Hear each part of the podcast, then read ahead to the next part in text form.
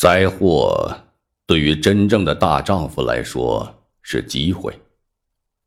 我们有理由说，那些因为过多的好运而变得迟钝的人是很可怜的。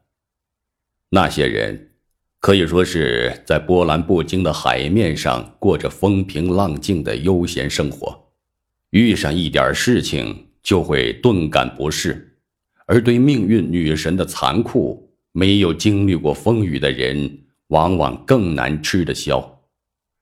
脖子嫩才会越觉得枷锁沉，新兵蛋子一想到受伤就会大惊失色，而老兵则可以以大无畏的气概去看自己身上流出的血，因为他知道献血往往是胜利所要付出的代价。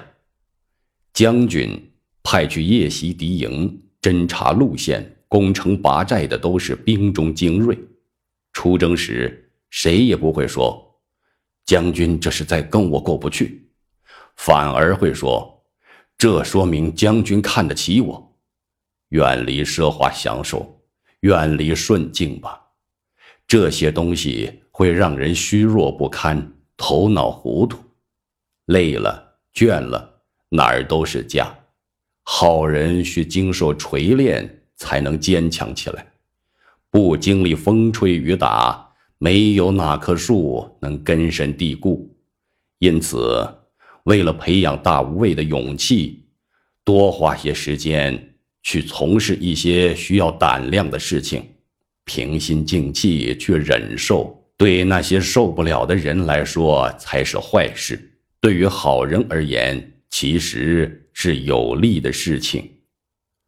我从来就没有信任过命运女神，即使在她面前表现出一副示好的样子时，也没信任过。